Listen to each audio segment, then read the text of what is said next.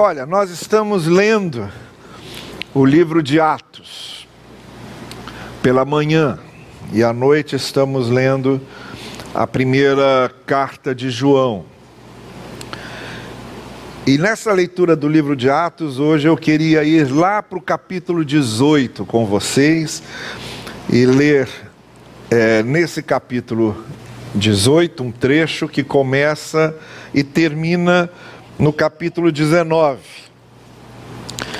No capítulo 18, verso 24, e a gente vai entrar depois direto no capítulo 19 até o verso 7. É tudo um trecho só. É um bloco que trata de um só assunto.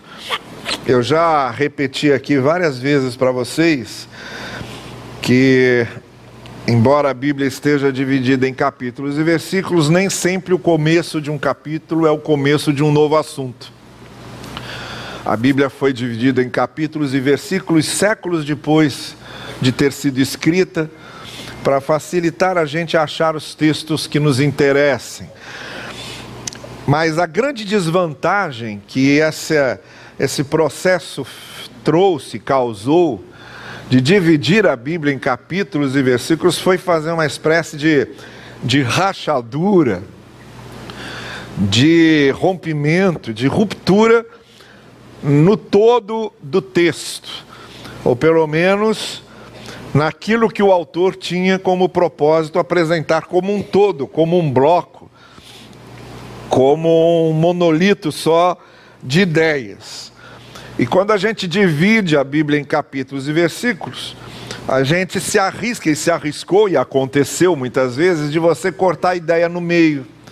Então a gente fica às vezes com a impressão de que quando a gente termina a leitura de um capítulo, tinha sido lá tudo o que precisava ser dito, e não. Para vocês terem uma ideia, na primeira carta aos Coríntios, o bloco inteiro do que Paulo está falando ocupa os capítulos 12, 13 e 14. 12, 13 e 14, é o bloco inteiro. E para a gente entender o que ele está falando ali sobre os dons, que o assunto dele ali são os dons espirituais, a gente tem que ler o bloco inteiro. Então, pelo menos dois erros ali se cometem quando a gente fraciona esse bloco. Primeiro é pegar o capítulo 13 fora do bloco e tratar o capítulo 13 como se fosse uma referência de Paulo ao amor romântico, e é por isso que se canta o capítulo 13 muito em casamento. Paulo jamais pensou em escrever aquele trecho para casamento, não era a sua intenção. Então, quando a gente usa o capítulo 13 para falar de amor em casamento, a gente está falando de uma outra coisa que não foi que Paulo quis falar, e nem uh, os hinos que foram feitos em cima de Romanos 3, de Coríntios 13 para cantar em casamento não tinha nada a ver com o que ele queria dizer. Nem o Renato Russo, quando cantou Coríntios 13, tinha nada a ver com o que Paulo estava falando. Aquilo está no contexto dos dons espirituais. O segundo problema que causou foi essa confusão com o negócio de dom de línguas que tira o capítulo 14 do contexto e dilacera e mexe e bota do jeito que quer e distorce e faz uma michórnia doida que também não tinha nada a ver com o que Paulo estava dizendo. Então, quando a gente faz uma leitura fracionada do bloco dos capítulos 12 a 14, dilacerada e descontextualizada dos propósitos originais de Paulo. Ao tratar daquele bloco, a gente bagunça toda a ideia. E aí a bagunça se torna oficial, é oficializada e fica aí como está até hoje. Então é sempre bom lembrar que a gente, para interpretar um texto bíblico, não pode ficar restrito ao versículo, nem pode ficar restrito ao capítulo. Tem que ficar restrito ao bloco, ao bloco inteiro. E saber ler a coisa como um bloco inteiro. Senão a gente distorce as ideias de Paulo e de qualquer outro escritor. As regras que a gente tem que usar para a interpretação das escrituras são as mesmas regras que a gente usa para a interpretação de qualquer escritor. Não tem por que ser diferente. Então, também aqui a gente tem que respeitar o contexto e o propósito do escritor. Esse texto de Atos é um exemplo disso. O bloco começa, na verdade, no capítulo 18, verso 24 e termina no versículo 7 do capítulo 19, que é o texto que eu convido você a ler comigo, e que diz assim: Um judeu chamado Apolo, natural de Alexandria, homem eloquente e versado nas Escrituras, tinha chegado a Éfeso.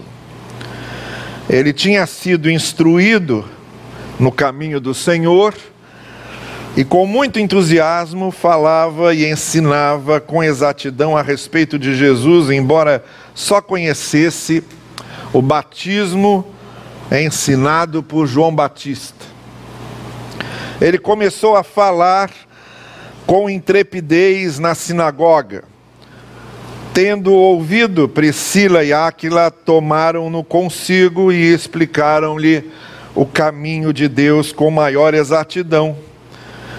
Como ele quisesse passar para a Caia, os irmãos apoiaram-no e escreveram aos discípulos para que o acolhessem.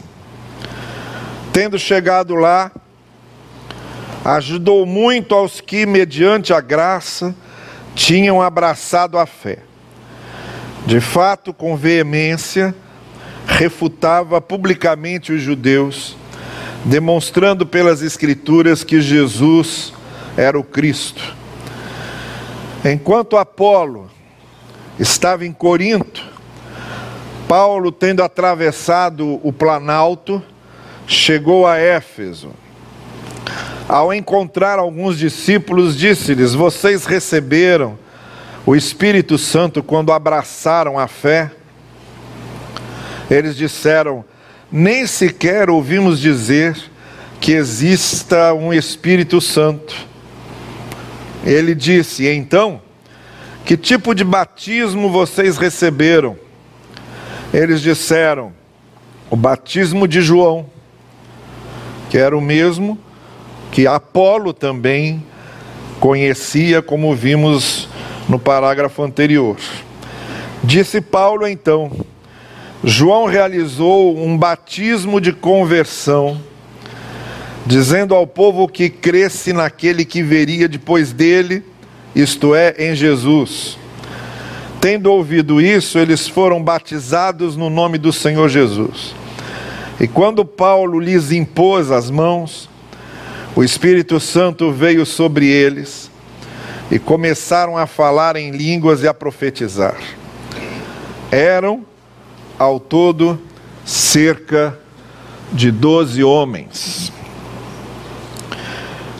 Olha, eu sei que a que a tradução está um pouco diferente do que eu estou lendo aqui e a que aparece aqui, talvez aqui você acompanhe aí, porque a versão que nós projetamos aqui é a nova versão internacional e a maioria das Bíblias que você usa também é dessa nova versão internacional. Essa versão que eu estou lendo não é a melhor, eu gosto mais e preferencialmente da nova versão internacional. Aí você vai dizer, então por que, que o senhor está lendo nessa versão? Só por causa da praticidade de carregar na mão essa, esse Novo Testamento mais fininho.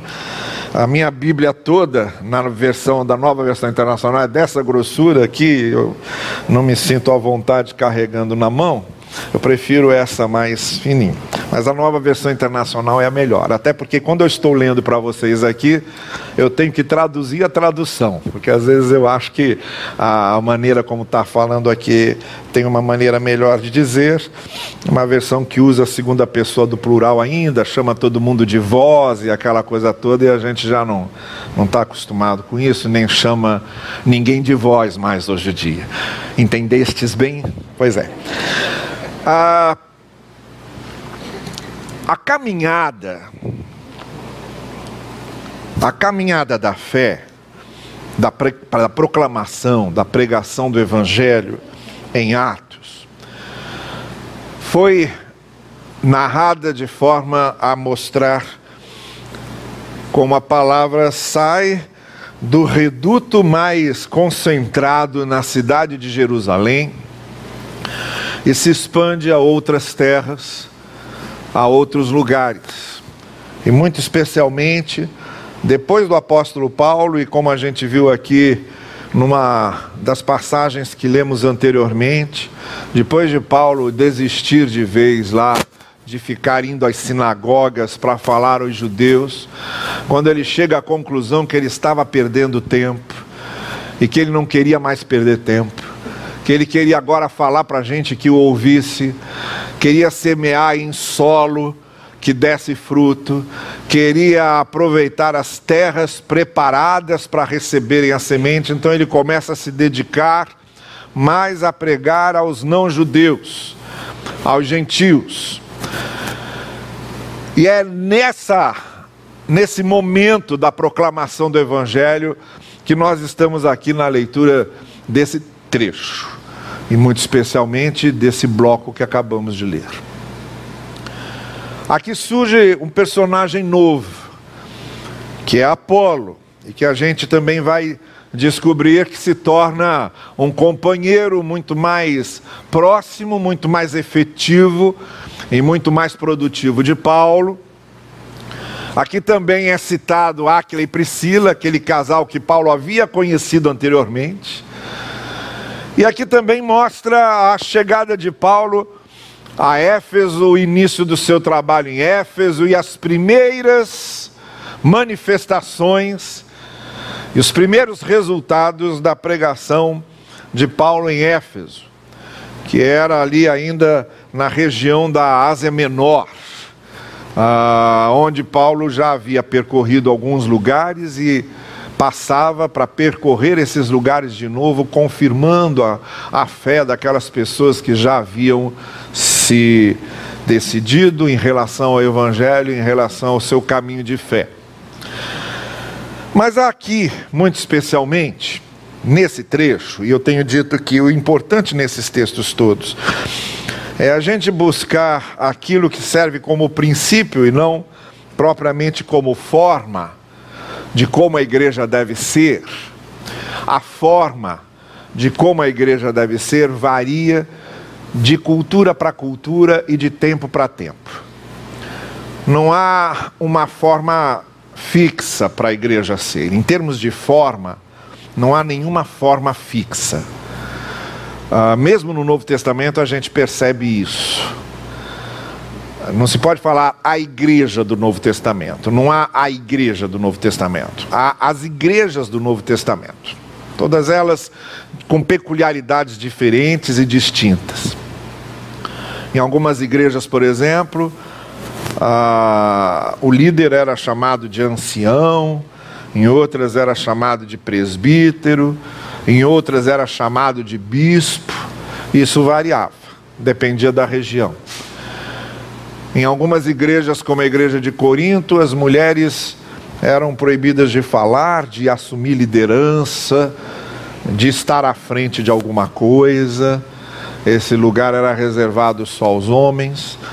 E na região da igreja de Roma, e muito especialmente na igreja de Roma, as mulheres assumiam liderança sem problema. Tem uma lá que, inclusive, era diaconisa, que era Febe, que é extremamente elogiada por Paulo. Então, as igrejas iam se formalizando de maneira diferente. Não há, então, uma forma fixa para a igreja. Não tem como falar que há uma forma fixa para a igreja. Se uma igreja num determinado lugar tem, por exemplo, trabalhadores agrários que trabalham na terra durante a manhã, ela não vai ter escola bíblica dominical de manhã, vai ter escola dominical à noite. Ou talvez não tenha nem escola bíblica dominical de domingo, tenha uma escola bíblica segundal, na segunda-feira, ou terçal, na terça, ou quartal, na quarta. Ela vai e monta da maneira que, que quer, dependendo das circunstâncias específicas e contextuais do lugar em que ela está. Então nós não não temos a obrigatoriedade de nos prendermos em formas fixas que variam de cultura para cultura e de tempo para tempo. O que nós temos a obrigatoriedade é de nos fixarmos nos princípios, no conteúdo que não muda, naquilo que permanece permanente em termos de princípios e valores na proclamação do Evangelho. Aquilo não pode mudar. E aqui no livro de Atos a gente tem tomado esse cuidado de deixar muito claro que há coisas aqui que se referem à forma e coisas que se referem ao conteúdo. Por exemplo, se a gente quisesse fixar a forma como Jesus celebrou a primeira ceia, olha que coisa que ia ser isso. Não é? Jesus foi passando o seu cálice, eram só doze, estavam ali, foi passando o seu cálice. Agora você imagina se a gente quiser fixar essa forma. Não, celebração da ceia tem que ser com um cálice só. Todo mundo bebendo do mesmo cálice. E aí começa aqui na mesa, eu vou ser o primeiro a beber dessa vez, porque nem vocês nem imaginem que eu seria o último de jeito nenhum. Eu que estou celebrando a ceia, eu vou ser o primeiro. Aí eu ia beber o primeiro gole e ia passando.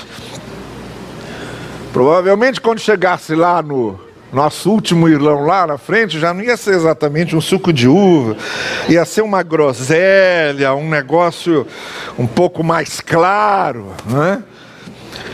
Então é, é, é o problema de, de, de fixar formas. Então, se a gente quisesse fixar certas formas que o próprio Jesus Cristo impôs, por exemplo, ou mostrou, ou, ou fez, a gente já vai começar com um problema muito sério, porque cada cego Jesus curou de um jeito. Teve um cego que Jesus cuspiu saliva nele, teve outro cego que passou lodo, teve outro cego que não usou nem saliva nem lodo, ele só disse enxerga. E enxergou, e aí você qual é a forma para curar cego? Não tem, porque Jesus não tinha forma para curar cego. Não tem uma receita de Jesus em termos de forma. O que nós preservamos é o conteúdo da mensagem de Cristo. O conteúdo, os princípios da mensagem, a essência da proclamação de Cristo, essa sim passou para os apóstolos. E os apóstolos levaram isso adiante em termos de conteúdo e se adaptando nas diversas formas que a igreja ia assumindo ao longo dos tempos e das culturas. Nesse sentido, o que é que em Atos nós aprendemos em termos de forma, em termos, digo, de conteúdo, não em termos de forma, mas em termos de essência, em termos daquilo que ele tem de mais importante para nos ensinar. A metodologia não pode ser porque Paulo usava navios, não havia rede social naquele tempo para se proclamar o Evangelho. Ah, não havia as coisas que a tecnologia coloca nas nossas mãos hoje para a proclamação do Evangelho, então a gente tem que se voltar para o conteúdo. Qual é o conteúdo desse texto?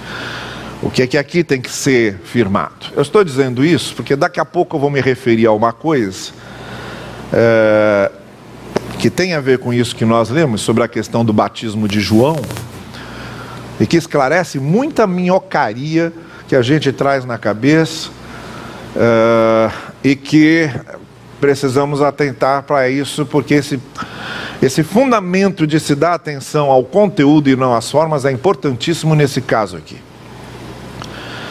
A primeira coisa que eu quero começar me referindo é sobre a maneira como Apolo chegou.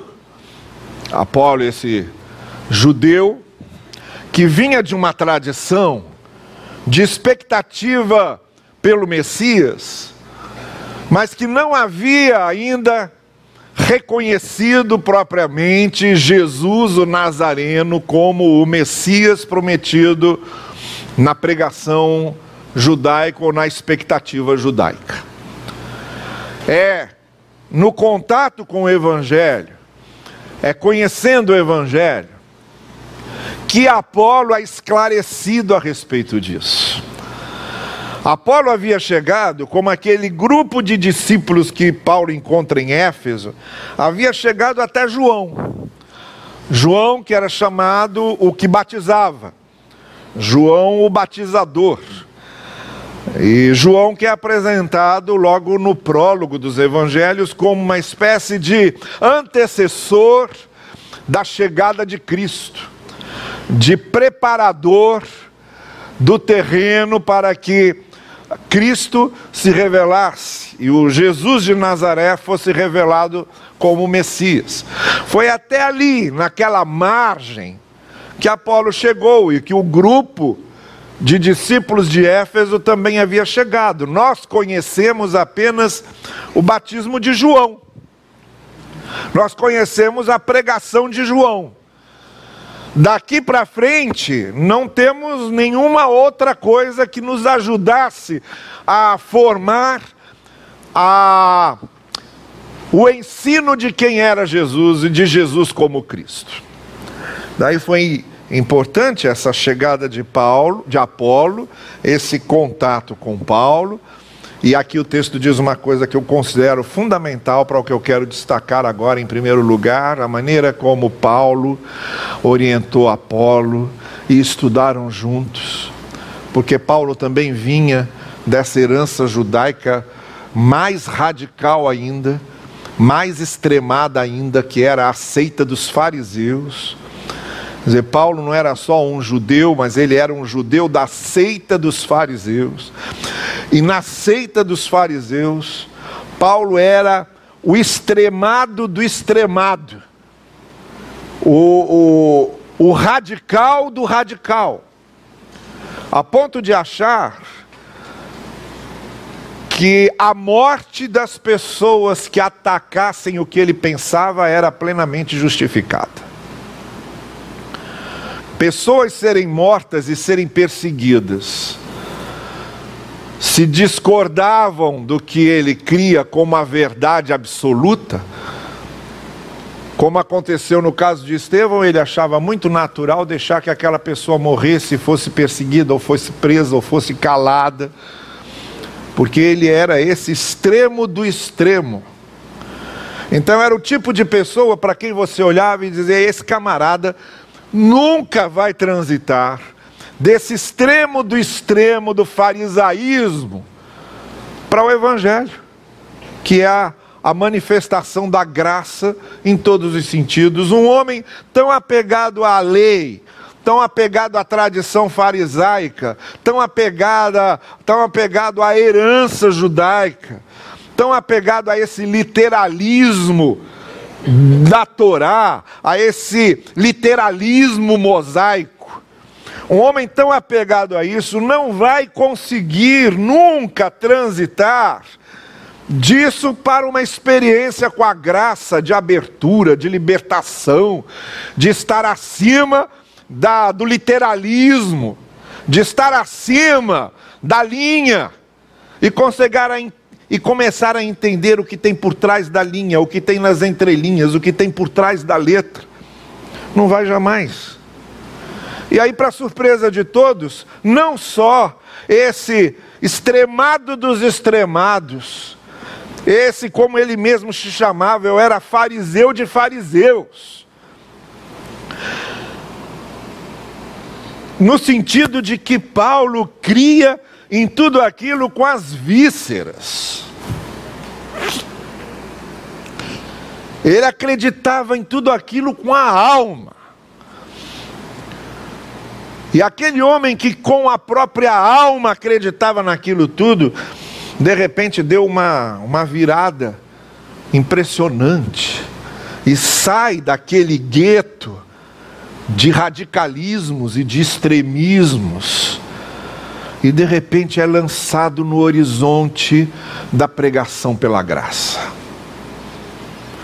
no horizonte da justificação pela fé, no horizonte de dizer: não vou falar mais a judeus, agora eu quero falar só a gentios. Então foi importantíssimo Apolo, que estava passando por esse processo, que não era tão extremado quanto Paulo, mas estava passando nesse processo de descobrir, no contexto da herança judaica, A mensagem do Evangelho com referência a Jesus, Paulo para ele foi uma grande ajuda, porque é uma grande ajuda para a gente, quando a gente está num processo desses, encontrar alguém que diga assim para a gente: olha, eu também passei por isso, eu também via como você, eu também era dessa maneira de olhar, e passei e comecei uma outra coisa e estou conhecendo uma outra coisa. Eu sei o que você está passando, eu sei como isso é difícil, eu sei como é difícil abrir mão de anos e anos de aprendizagem de uma coisa que não era exatamente aquilo. E eu sei como dói, como dói arrancar da alma essas coisas que a gente precisa arrancar. Então Paulo foi de uma ajuda inestimável para Apolo. E aqui é que está a primeira coisa que eu quero dizer para vocês. Nós nos ajudamos demais quando nós crescemos juntos, trocamos as nossas experiências, falamos das nossas questões em comum, aprendemos aos pés do mesmo Senhor e vamos crescendo juntos, isso é fundamental. Daí porque toda essa ênfase que eu tenho dado ultimamente na questão dos nossos pequenos grupos, dos nossos grupos de comunhão, aquele será um momento em que Apolos e Paulos vão se encontrar, em que Priscilas e Áquilas estarão em contato, em que esse intercâmbio se dá e a gente começa a crescer junto, a se desenvolver junto, a aprender junto. E o corpo de Cristo crescendo dessa maneira. Ninguém sozinho cresce tanto no conhecimento da palavra e cresce tanto espiritualmente quanto na companhia dos outros. Ninguém aprende tanto sobre oração sozinho quanto aprende trocando experiências com outros. Ninguém aperfeiçoa tanto a sua visão acerca de Deus e do Evangelho sozinho como aperfeiçoa a sua visão de Deus e do Evangelho em contato com outros e em crescimento junto com outros. Esse intercâmbio é importantíssimo e foi isso que aconteceu aqui com Apolo ao encontrar com Paulo. E é isso que acontece quando nós nos encontramos num culto como esse, nas nossas classes de EBD ou nos nossos pequenos grupos, ou seja lá que ambiente nós nos encontremos com outros que estão crescendo no Evangelho conosco, nós crescemos muito mais juntos, aprendendo juntos, cultuando juntos, lendo a palavra juntos, orando juntos, do que separados, do que sozinhos. Esta é a primeira coisa que a gente vê aqui nesse texto de como Apolo abriu a sua visão, definiu a sua visão sobre quem era Cristo a partir da passagem de Paulo por sua vida. A segunda coisa que a gente vê nesse texto é como, com esse crescimento e com essa visão mais definida, a gente se torna uma bênção de Deus para abençoar outras pessoas. Apolo é aquele que chega aqui sem conhecer direito nem quem era Jesus, tendo chegado ali na, na baia apenas do profeta João Batista, mas que agora, depois desse período crescendo com Paulo, aprendendo com Paulo e trocando experiências com Paulo, se torna o Apolo, que chega na Acaia e chega em Corinto que o texto diz que enquanto Apolo estava em Corinto, Paulo foi para Éfeso. E aí, quando a gente lê a carta de Paulo aos Coríntios, a gente vê Paulo dizendo o seguinte: olha, eu plantei e Apolo regou. Eu comecei e Apolo deu continuidade. Eu fui uma bênção para vocês, mas Apolo também foi, cada um no seu quadrado cada um de acordo com seu dom. Assim como Paulo tinha o dom de começar do zero, chegar num lugar e começar uma igreja do nada, evangelizando as primeiras pessoas, Apolo tinha o dom de dar crescimento a essa gente. Era o dom de Apolo era alimentar e nutrir essa gente espiritualmente. Então, o que Paulo começou talvez não fosse adiante se Apolo não tivesse participado regando aquilo lá, nutrindo aquilo lá, porque o trabalho de um completa e avança o trabalho de outro, porque é isso que acontece no esquema do corpo de Cristo. As pessoas com seus dons específicos, com seus talentos e a maneira como Deus vai usando essas pessoas. Então, Apolo é aquele que chega, tem a sua visão de evangelho definida, e a partir da sua visão de evangelho definida, se torna uma bênção para confirmar, dar enraizamento, dar crescimento, dar nutrição aquilo que Paulo começou. Porque no corpo de Cristo é assim. Uns fazem certas coisas, outros outras, essas coisas vão se completando para o todo. Essas coisas vão se completando para a paisagem inteira. Você nunca vai saber de que maneira mais específica aquilo que você faz para o reino vai contribuir para o todo.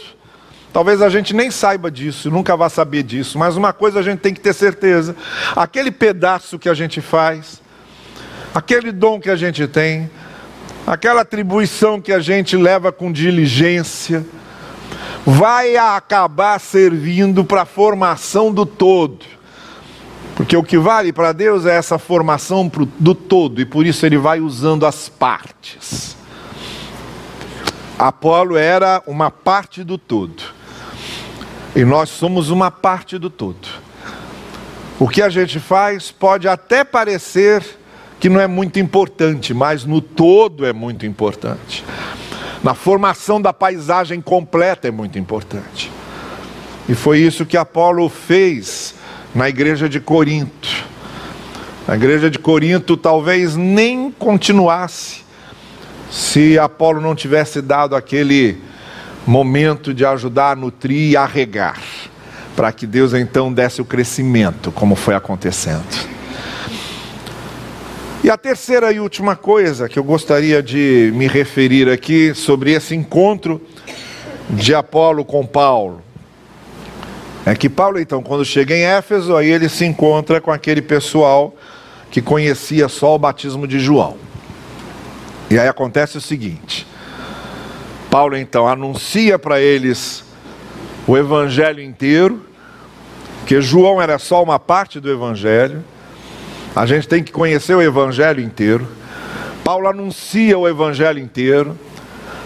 Aquele pessoal que tinha sido batizado no batismo de João, que era um batismo de arrependimento, agora é trazido para uma experiência mais concreta, mais completa, com o Evangelho inteiro e com Cristo ali. E acontece com eles uma coisa que deixa muito claro ali: que o mesmo Espírito de Deus que tinha se manifestado antes, estava se manifestando agora.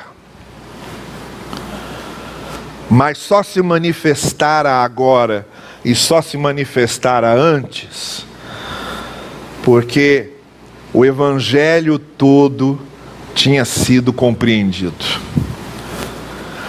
Porque o verdadeiro lugar de Cristo tinha sido compreendido por aquelas pessoas. Esse texto serve para nos mostrar que as pregações religiosas, de qualquer matiz,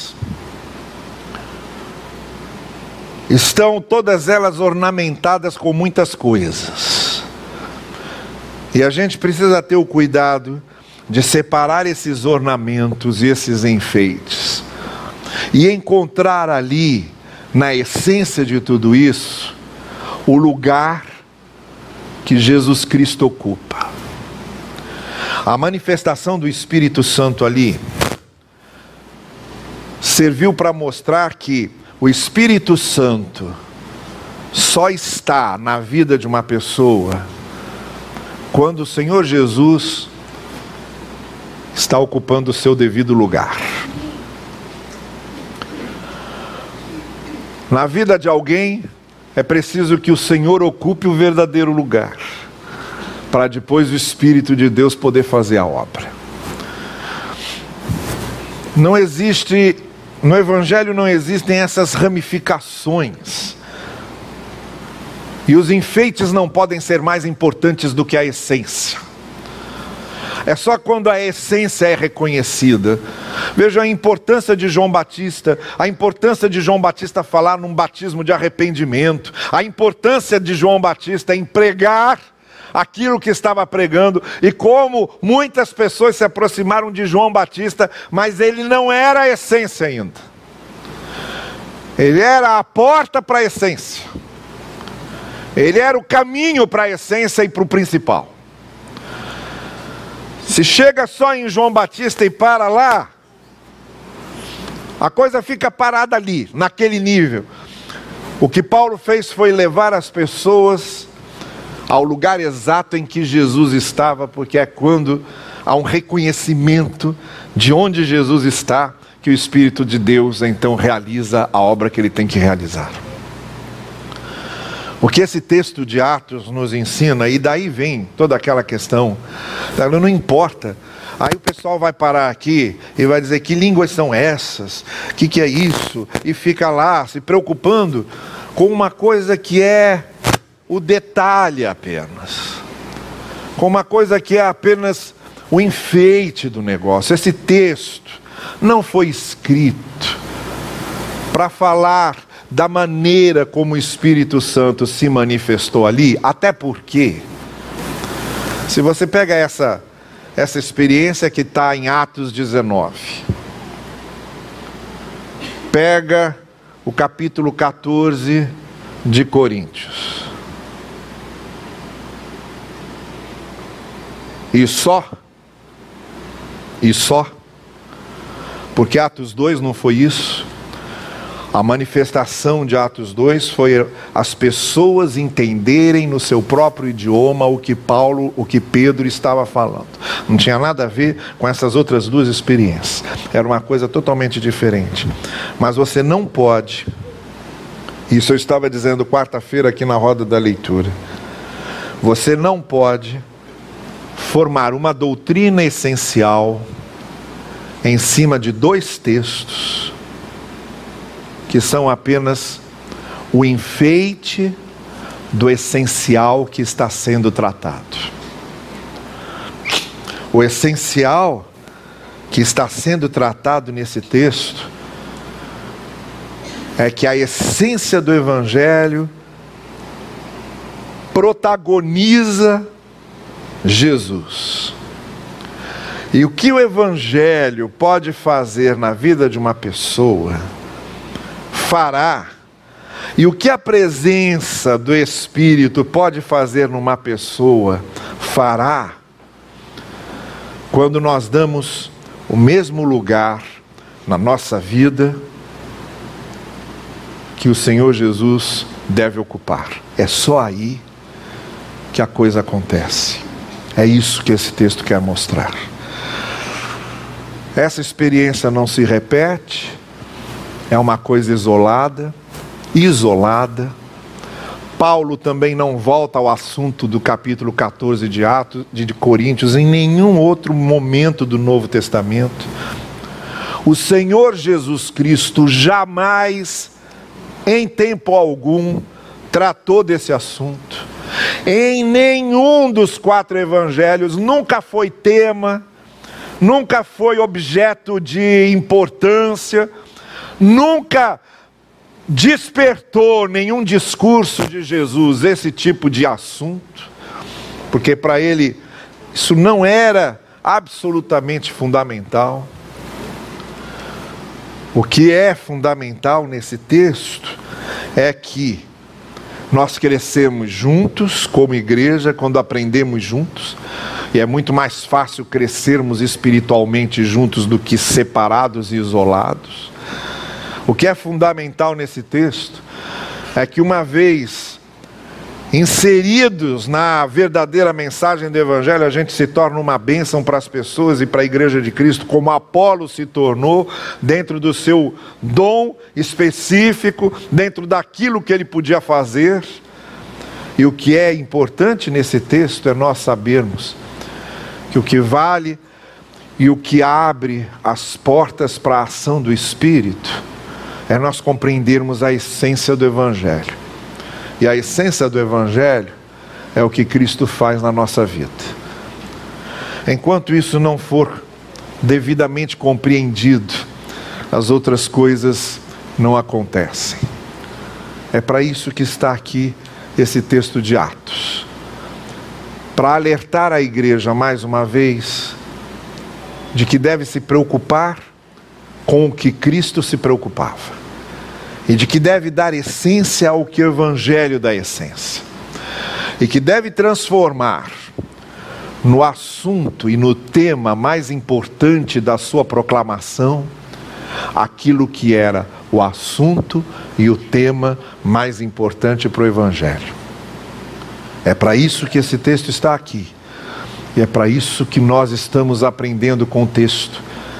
Porque, como eu disse outras vezes e volto a dizer, Atos é o único livro que não deixou de ser escrito, continua sendo escrito.